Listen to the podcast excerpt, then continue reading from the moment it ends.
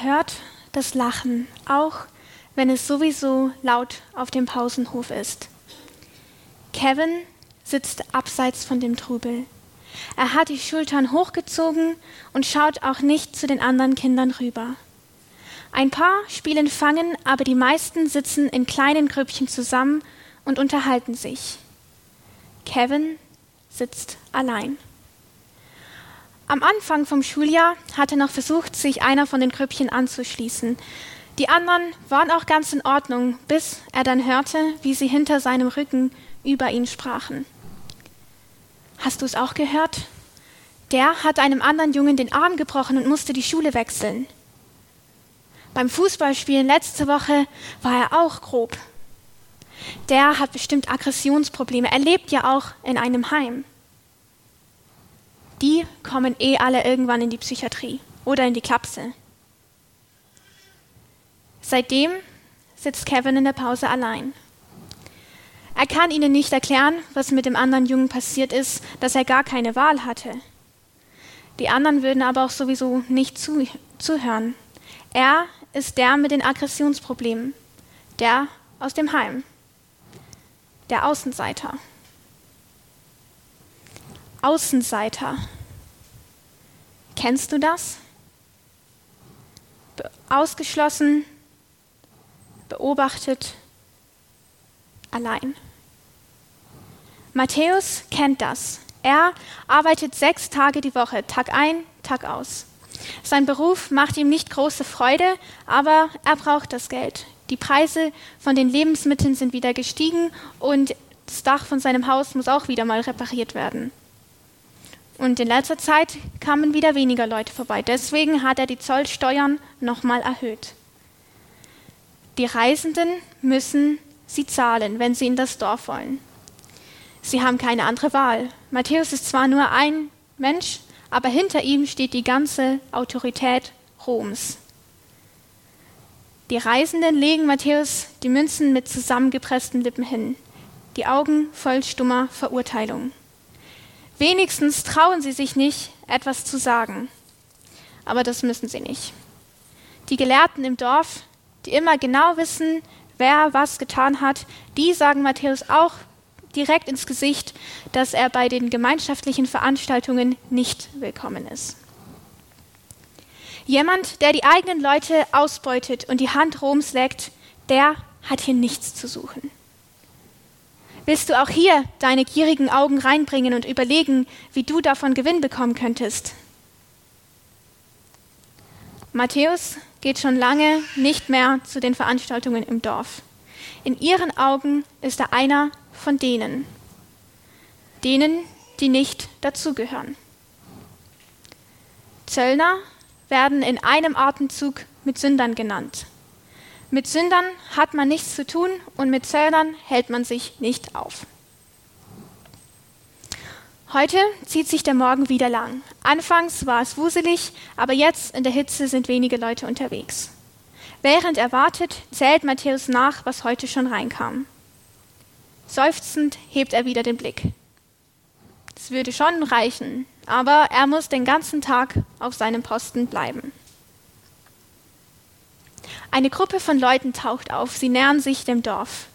Matthäus' Augen wandern über ihre staubigen Schuhe und Kleidung und er sieht, dass sie nicht von da sind, aber er sieht auch, dass sie nichts dabei haben, was zu versteuern wäre. Jetzt kann er sie auch reden hören, fröhlich, aufgeweckt. Matthäus senkt den Blick. Gleich werden die Stimmen verstummen, wenn sie ihn und seine Zollbude sehen. Es ist immer das Gleiche. Ein Schatten fällt über ihn. Irgendwas zu versteuern? Matthäus schaut nicht hoch. Er hat doch gesehen, dass keiner von ihnen etwas dergleichen dabei hat. Was wollen sie von ihm? Wollen sie ihn hier vor allen Augen klein machen? Niemand würde sie aufhalten. Komm. Er muss sich verhört haben. Matthäus schaut mit gerunzelter Stirn hoch. Entschuldigung? Folge mir, Matthäus starrt ihn verständnislos an. Der fremde Mann lächelt, aber nicht hämisch, sondern freundlich. Und die anderen Leute in der Gruppe, die stehen da so ein bisschen weiter zurück, die reden einfach normal weiter und beachten Matthäus nicht nochmal besonders. Matthäus schaut zurück zu dem fremden Mann. Sein Gesicht ist entspannt, er scheint es ernst zu meinen. Er muss doch wissen, dass ich ein Zöllner bin. Jeder kann das sehen. Mit Zöllnern hält man sich nicht auf. Regungslos sitzt Matthäus da, während die Gedanken durch seinen Kopf schießen. Dieser Mann hat ihn gerade eingeladen, mit ihm mitzugehen. Und dann schießt es plötzlich warm durch Matthäus und er steht auf einmal auf den Beinen. Und sein Herz klopft ganz wild in seiner Brust, weil jemand hat ihn eingeladen. Jemand will ihn dabei haben. Ihn, den Außenseiter. Matthäus lässt alles liegen. Er schließt seine Bude mit zitternden Händen ab und der fremde Mann wartet geduldig, bis er fertig ist und dann gehen sie zusammen zu den anderen rüber. Den ganzen Mittag sind sie unterwegs und Matthäus läuft einfach still und staunend mit und beobachtet. Die anderen in der Gruppe erzählen ihm, wir sind mit Jesus unterwegs. Und sie erzählen ihm auch noch von vielen anderen Dingen. Sie reden ganz normal mit ihm, als wäre er kein Zöllner, sondern einfach nur ein Mensch. Spät am Nachmittag nimmt Matthäus dann seinen ganzen Mut zusammen und sagt, Freunde, kommt mit mir zusammen nach Hause, ich lade euch zum Essen ein. Und sie sagen zu und er kann gar nicht aufhören zu lächeln. Er weiß gar nicht, wann er das letzte Mal Besuch gehabt hat oder wann in seinem Haus das letzte Mal gelacht wurde. Es wird ein fröhlicher Abend. Jesus und seine Freunde sind da und auch ein paar andere Leute, die sie so am Tag über im Dorf ähm, getroffen haben. Es sind auch ein paar Arbeitskollegen von Matthäus gekommen, andere Zöllner. Und die treten ganz vorsichtig ein und halten sich anfangs zurück. Aber nicht für lang. Bald sitzen alle ganz gemischt miteinander. Die Zöllner und die Jesusfreunde und die ganzen anderen sitzen am Tisch, reichen sich gegenseitig das Essen, lachen, reden. Matthäus kann sich nicht erinnern, wann er das letzte Mal so glücklich war. Und er ist so tief im Gespräch verwickelt, dass er gar nicht merkt, als es dann an der Tür klopft. Einer von den Jesusfreunden geht hin und erst als dieser dann hilfesuchend zurück zum Tisch schaut, sieht Matthäus, wer da vor der Tür steht. Kalt fährt es durch ihn. Diese weißen Gewänder und angespannten Gesichter. Es sind die Gelehrten aus dem Dorf. Matthäus sieht, wie ihre Augen über die versammelten Menschen schweifen, wie sie die Arme vor der Brust verschränken. Wie Blei liegt das Essen in Matthäus' Magen. Was wollen die jetzt hier? Warum ist euer Zöllner äh, euer Lehrer mit Zahleinnehmern und Sündern? Die Frage schneidet scharf durch den Raum und es wird ganz still. Matthäus sitzt wie gelähmt da. Hilflos irren seine Augen so zu den anderen Zöllnern, aber die sitzen auch mit eingesenktem Kopf da und schauen nicht hoch. Die Gesunden brauchen keinen Arzt, aber die Kaputten und Kranken schon. Jesu feste Stimme lässt Matthäus wieder hochschauen. Jesus ist aufgestanden und er steht jetzt zwischen ihm und den Gelehrten. Sein Rücken verdeckt ihre verurteilenden Gesichter. Geht und lernt, was es heißt, wenn Gott sagt, Barmherzigkeit will ich und keine Opfer. Jesus steht da wie so ein Fels und es wundert Matthäus nicht, dass die Gelehrten nichts antworten. Und dann dreht sich Jesus zurück zu Matthäus und den anderen, schaut sie an und sagt, ich bin nicht gekommen, um die Gerechten zu rufen, sondern die Sünder. Außenseiter. Kennst du das? Fühlst du dich manchmal unsichtbar? Oder hast das Gefühl, dass dich keiner versteht? Wirst du vielleicht wegen deinem Kleidungsstil gemobbt? Oder verurteilen dich andere wegen Fehlern, die du irgendwann mal in deinem Leben gemacht hast?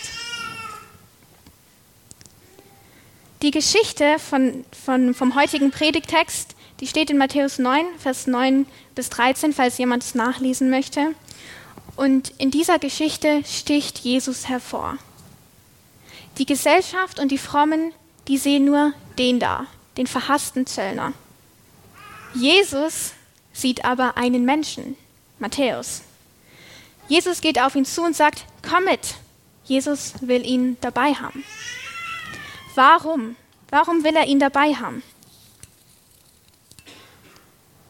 Weil Gott die Außenseiter im Blick hat. Jesus sagt, die Gesunden brauchen keinen Arzt, aber die Kaputten und Kranken schon. Gott sieht dich. Er sieht, wo du Fehler machst. Er sieht, wo du schwach bist. Er weiß alles aus deinem Leben und er interessiert sich für dich. Gott wendet sich dir zu und er möchte in eine Beziehung mit dir treten. Er möchte sich mit dir auf den Weg machen. Jesus lässt sich nicht einfach auf dieses Essen mit den Zöllnern und Sündern ein, weil er menschenfreundlich ist. Das, was manche Zöllner damals taten, war wirklich falsch. Sie haben ihre eigenen Leute ausgenutzt, um selber Gewinn zu bekommen und haben andere kaltblütig erpresst. Und Jesus sagt nicht, dass das richtig oder gut ist. Jesus sagt den frommen Gelehrten nicht, ja, ihr müsst einfach wegschauen und halt akzeptieren, dass das auch ein Beruf ist wie alle anderen. Er sagt auch nicht zu Matthäus, mach einfach weiter, du kannst ja nicht anders, du brauchst ja das Geld. Jesus unterscheidet zwischen Beruf und Person. Und er spricht Matthäus einfach mal als Person an und sagt, komm, sei mit dabei. Jesus lässt sich dann auch zum Essen einladen mit den Zöllnern und mit den Sündern. Und im Orient ist es so, wenn jemand mit jemand anderem isst, dann sagt er damit, ich lasse mich auf dich ein. Ich schätze dich wert. Jesus begegnet Matthäus auf Augenhöhe. So begegnet Gott den Menschen auf Augenhöhe. Jesus lebt vor, wie ein barmherziges Miteinander aussehen kann. Und die Gelehrten, die mögen das nicht, die haben da ihren scharfen Vorwurf an Jesus und Jesus reagiert mit einem Zitat aus dem Alten Testament und er sagt, geht hin und lernt, was es heißt, wenn Gott sagt, Barmherzigkeit will ich und keine Opfer. Die Gelehrten, die sehen Menschen, die nicht ins fromme Raster passen. Und diese Menschen grenzen sie aus. Sie nutzen Gebote Gottes, um zu sagen, der kommt nicht in unseren Gottesdienst, wir wollen moralisch saubere Menschen mit dabei haben, die bleiben draußen. Aber Gott geht es nicht um eine schöne Religion oder einen schönen Gottesdienst, wo alle Leute fromm sind. Ihm geht es um die Lebensführung und ihm ist es wichtig, wie wir einander begegnen.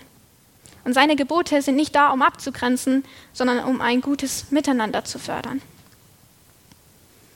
Jesus macht den Frommen deutlich, euer Gott erbarmt sich über Außenseiter. Lasst euch auf die Menschen ein. Und in Jesus begegnet Gott uns auf Augenhöhe. Er spricht uns an, setzt sich zu uns. Ja, er ist sogar mit uns. Gott begegnet uns in Jesus auf Augenhöhe. Und wir Menschen, wir sind anders. Wir grenzen andere aus, aus den unterschiedlichsten Gründen. Und wir nennen die Außenseiter die da. Die da sind nicht so wie wir. Mit ihnen wollen wir nichts zu tun haben. Die da sind die schlechten Menschen. Wir sind die guten Menschen. Die da sind die, von denen wir uns abgrenzen. Das Ablehnen von anderen Menschen, das führt meistens zu richtig hässlichen Sachen. Jetzt am 27. Januar war der Holocaust-Gedenktag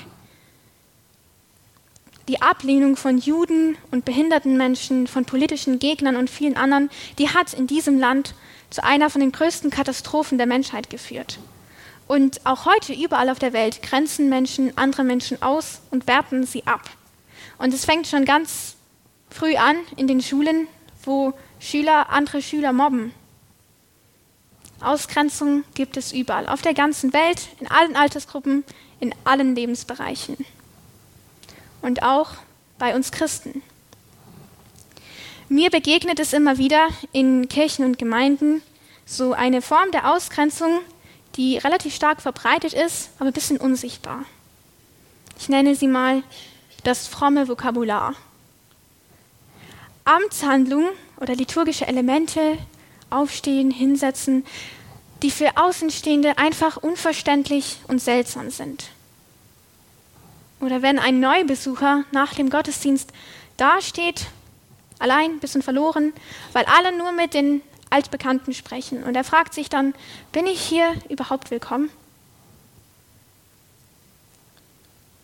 Jesus sagt, ich bin nicht gekommen, um die Gerechten zu rufen, sondern die Sünder. Und man könnte jetzt sagen, okay, Jesus grenzt jetzt aus. Er sagt jetzt, die Gelehrten, die so, ähm, die sich selber für gerecht halten, Jesus macht die Tür zu und die bleiben draußen. Wir würden das tun. Wir würden uns jetzt für was Besseres halten, weil wir es verstanden haben. Und wir würden wieder eine Gruppe bilden und wir würden die anderen zu denen da machen. Die, die Alternative wäre, dass wir sagen, okay, Jesus spricht uns irgendwie ethisch an und wir müssen jetzt einfach jeden und alles akzeptieren. Aber das ist auch nicht richtig. Verhalten muss sich ändern. Das Verhalten von frommen Menschen, die sich einfach abgrenzen, für sich bleiben, das muss sich ändern. Genauso muss sich das Verhalten von Menschen, die anderen Personen oder sich selber schaden, die ähm, gegen Gottes Gebote verstoßen, ihr Verhalten muss sich auch ändern. Das kann nicht einfach gleich bleiben. Der richtige Schritt ist aber nicht, dass irgendeine Seite den Finger, Zeigefinger ethisch erhebt gegenüber den anderen. Das bringt nicht weiter. Und wenn Jesus da ins Gespräch kommt mit den Gelehrten, dann wirft er ihnen nicht einen Kopf an den Ball, einen Ball an den Kopf, sondern er wirft ihnen einen Ball zu. Und uns wirft er auch einen Ball zu. Er sagt, mach mal die Augen auf. Wo grenzt du dich ab und bist immer in den gleichen Grüppchen unterwegs? Wen lädst du zu deinen Festen ein? Sind es immer deine engen Freunde, deine Bekannte, mit denen du dich gut verstehst? Gibt es bei dir auf der Arbeit einen Kollegen, der schon ganz viele Jahre da ist, aber der nie von irgendjemand irgendwohin eingeladen wird? Ist bei dir vielleicht eine in der Klasse, mit der niemand redet? Jesus lädt dich ein. Schaue dein Gegenüber anders an. Sieh hinweg über Kleidung, die vielleicht nicht so deinem Stil entspricht, Aussprache, die vielleicht sich komisch anhört. Überhöre vielleicht auch manchmal, was Leute über andere Leute sagen. Lass dich auf dein Gegenüber ein, lerne ihn kennen. Warum? Weil du manchmal Matthäus bist weil auch du manchmal allein am Rand stehst und Gott dich sieht und dich dabei haben möchte. Und genauso sieht Gott Matthäus und Kevin und wie sie auch sonst so heißen. Gott hat sie geschaffen und Gott will sie mit dabei haben. Jesus lädt dich ein, deinem Mitmenschen auf Augenhöhe zu begegnen. Amen.